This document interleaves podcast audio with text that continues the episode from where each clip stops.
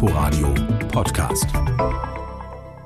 Der Tag in Berlin und Brandenburg mit Michael Castricius. Schönen guten Abend. Die afrikanische Schweinepest breitet sich in Brandenburg aus, bislang aber nur unter Wildschweinen.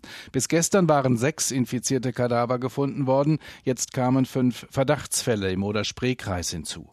Das Landratsamt informierte darüber, wie diese hochansteckende Tierseuche eingedämmt werden soll. RBB-Reporterin Isabel Röder berichtet. Gefunden wurden sie im Dorchetal im Südwesten von Neuzelle im Landkreis Oder-Spree. Landrat Rolf Lindemann. Dort im Dorchetal, das ist ein sehr unwegsames Gelände und wir gehen davon aus, dass wir auch in den nächsten Tagen äh, weitere Funde machen werden. Insbesondere kranke Tiere ziehen sich dann eben äh, zum Wasser zurück, nicht um äh, möglichst lange sich noch selbst versorgen zu open. Das Wichtigste sei es, die Tiere zu beruhigen, so Amtstierärztin Petra Sänger. Nur so könne verhindert werden, dass sie große Strecken zurücklegen und die Viren weiter verbreiten. Die Kernzone werde deswegen angepasst. Da müssen wir jetzt wirklich abwarten, bis die Befunde tatsächlich bestätigt sind. Damit rechnen wir heute.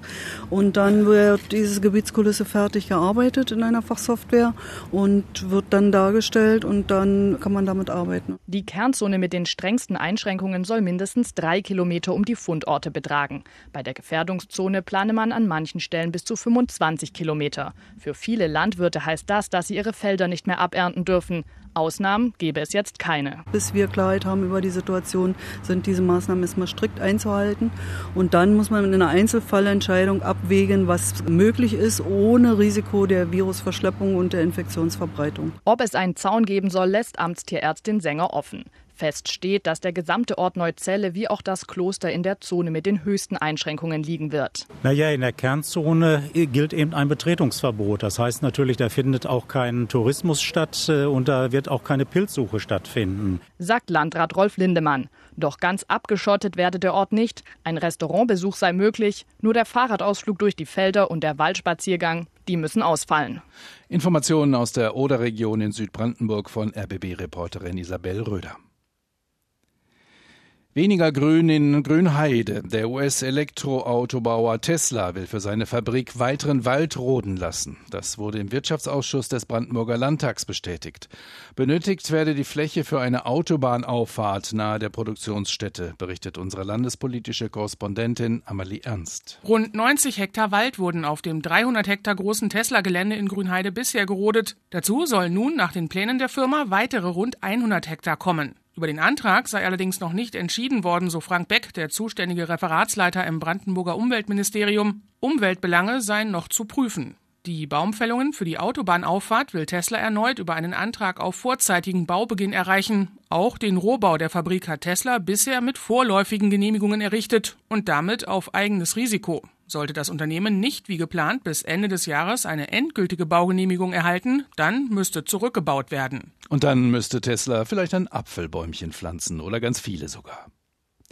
Im Taxistreit um das Geschäft am künftigen Hauptstadtflughafen BER hat es eine Einigung gegeben. 300 Taxis aus Berlin und 300 aus Brandenburg dürfen die lukrativen Fahrten übernehmen. Passagieren soll die Herkunft des Wagens egal sein, so RBB-Reporterin Ute Schumacher, denn der Preis wird derselbe sein. Bislang gelten zwei verschiedene Taxitarife in Berlin und im Landkreis Dahme-Spree. Da müsste dringend ein einheitlicher Flughafentarif gefunden werden, sagt der Vorsitzende der Berliner Taxi-Innung Nadolski dem RBB. Das ist in der Vereinbarung zwischen dem Land Berlin und dem Landkreis Dahme-Spree allerdings auch so vorgesehen. Eine Einigung da hält Nadolski für nicht so problematisch. Schwieriger wird es vermutlich mit einer Fiskaltaxameterpflicht. Diese Pflicht gibt es in Berlin und sie erschwert den Steuerbetrug. Die Taxen aus dem Landkreis Dahme-Spreewald haben diese Taxameter gewöhnlich nicht. Der Landkreis Dahme-Spreewald und Berlin haben nach acht Jahren eine Einigung zum Taxiverkehr an den Flughäfen der Region getroffen. Sie soll mit der geplanten Eröffnung des BER am 31. Oktober in Kraft treten. Taxistreit beigelegt Ute Schumacher berichtete. Razzia gegen mutmaßliche Linksextremisten. Auf Anordnung der Bundesanwaltschaft sind in Berlin die Wohnungen von fünf Personen durchsucht worden. Es bestehe der Verdacht, dass sie eine kriminelle Vereinigung gegründet haben. Aus der Inforadio-Redaktion Kerstin Reinsch. Die Verdächtigen sollen sich zusammengeschlossen haben, um politisch motivierte Straftaten zu begehen. So vermuten die Ermittler Verbindungen zu den Ausschreitungen beim G20-Gipfel in Hamburg vor mehr als drei Jahren. Von der Aktion seien auch drei nicht tatverdächtige Berliner betroffen, hieß es. Haftbefehle lägen aber nicht vor. In dem Zusammenhang wurden heute früh auch in der griechischen Hauptstadt Athen zwei Wohnungen durchsucht. Razzia in Berlin, Kerstin Reinsch berichtete. Downgrading. Familienministerin Franziska Giffey verlässt die Bundespolitik und wird wieder Berliner Kommunalpolitikerin. Sie kandidiere im kommenden Jahr für das Berliner Abgeordnetenhaus, teilte sie mit. Antreten will sie für die Sozialdemokraten in Rudow im Bezirk Neukölln, berichtet RBB-Reporter Jan Menzel. Kleine Brötchen backen werde sie aber wohl nicht. Als ehemalige Stadträtin und Bezirksbürgermeisterin von Neukölln und heutige Bundesministerin habe sie sich entschieden, wieder in die Landespolitik zurückzukehren, schreibt Giffey Giffey auf Facebook. Die Kandidatur ist nur folgerichtig, es gilt als sicher, dass Giffey die Berliner Sozialdemokraten als Spitzenkandidatin in die Abgeordnetenhauswahl 2021 führen wird. Der regierende Bürgermeister Michael Müller tritt nicht wieder an und möchte in den Bundestag wechseln. Auch als SPD-Landeschef kandidiert Müller nicht erneut. Auf einem Parteitag Ende Oktober sollen Giffey und Fraktionschef Saleh als neue Doppelspitze gewählt werden. Unser landespolitischer Korrespondent Jan Menzel. Noch vor der Wahl zum Berliner Abgeordnetenhaus will der Senat das Schulgesetz des Landes reformieren. Den Bildungsexpertinnen der rot-rot-grünen Koalition geht es unter anderem um neue Regelungen für die Finanzierung und die soziale Mischung von Schulen freier Träger. Kirsten Buchmann berichtet. Der SPD-Bildungsexpertin Maja Lasic geht es schon lange um eine bessere soziale Mischung der Schüler.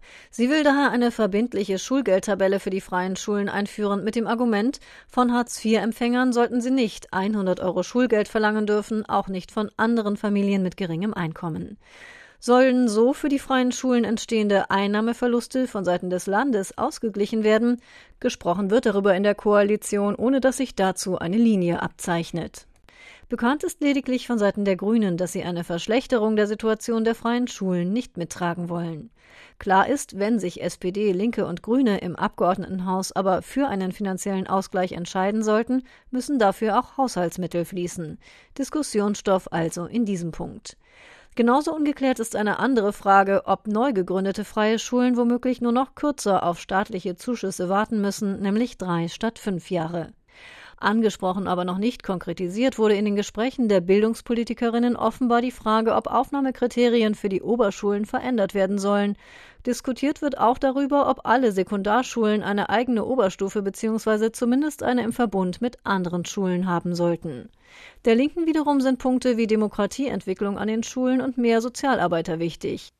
Da ist also einiges in der Diskussion, aber noch nichts spruchreif. Kirsten Buchmann informierte. Nach dem Vorbild der Friedrichstraße in Berlin Mitte soll auch ein 500 Meter Abschnitt der Bergmannstraße in Kreuzberg für Autos gesperrt werden.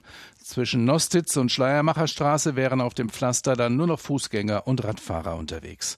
Unsere Reporterin Miriam Keuter hat sich von der Bergmannstraße gemeldet, wo sie Reaktionen eingesammelt hat.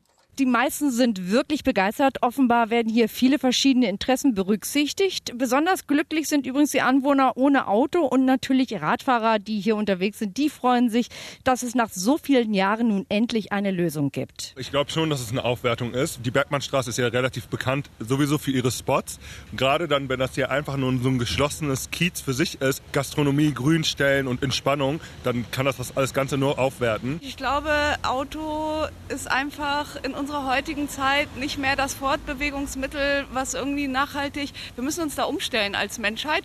Und ich finde, das könnte ein guter Anfang sein, so eine autofreien Zone in der Stadt. Freude gab es auch bei Geschäftsleuten und Gastronomen. Offenbar glauben viele daran, dass durch eine Verkehrsberuhigung auch die Umsätze steigen, dass der Lieferverkehr nur noch ein paar Stunden am Morgen Zugang haben soll zur Bergmannstraße. Das stört die wenigsten. Für uns als Lebensmittel, Einzelhandel oder Rettermarkt in dem Sinne gar kein Problem. Ein einzig ein Architekt, der hier Altbauten renoviert, der merkte an, so ganz unproblematisch ist es vielleicht nicht, gerade für Handwerker. Jedes zweite Auto hier liefert oder ist ein Handwerker, der Reparaturen durchführt oder sowas.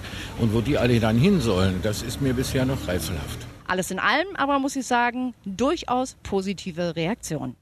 Allerdings müssen sich die Anwohner wohl noch gedulden. Möglicherweise beginnen die Umbauarbeiten erst in gut zwei Jahren. In der kommenden Woche wird erstmal die Bezirksverordnetenversammlung die Pläne debattieren. Vorgärten voller Kies und Steinen. Das finden die einen pflegeleicht, die anderen nennen es Garten des Grauens. Seit ein paar Jahren sind steinerne Vorgärten im Kommen, vor allem in Neubausiedlungen. Aber dieser Gestaltungstrend zur Steinwüste ist keineswegs nur Geschmackssache. Er beschäftigt längst hochoffiziell die Politiker. Inforadio-Reporterin Susanne Hackenjos hat sich auf Gartenschau begeben. Weiß glänzen Kieselsteine in der Sonne. Eine reine Steinfläche ist der große Vorgarten in der Ludwigsfelder Neubausiedlung Rousseau Park. Nur einige winzige Sträucher, dazu ein einsames Blümchen ragen aus dem Kies. Die Bewohnerin findet es praktisch, kostengünstig und in Kontrast schick. Weißer Kies, weil das zu unserem weiß-grauen Haus passt einfach. da haben wir ein Vlies drunter gelegt, damit das Unkraut nicht gleich durchkommt und so hoffen wir, dass es lange schön und gut aussieht.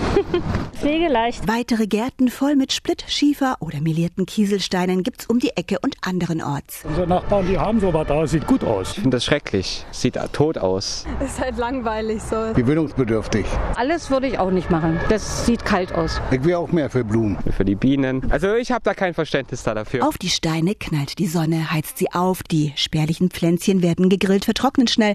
Selbst wenn das Vlies unterm Stein Wasser durchlässt, Lebensraum für Pflanzen und Tiere sind solche Flächen nicht, sagt Christiane Schröder vom NABU-Landesverband. Regenwürmer, Kleinstorganismen, die man im Boden hat, all die werden dadurch beeinträchtigt. Und man hat dadurch auch keine so gute Grundwasserbildung. Insofern ist das tatsächlich ungünstig. Und von wegen ein Schottergarten ist sauber, unkrautfrei macht keine Arbeit, eine Illusion grüner Alpenbewuchs droht und der Wind trägt Samen ein, sagen auch andere Hausbesitzer. Ja, am Anfang sieht es schön aus, wenn das Alten so weiß ist.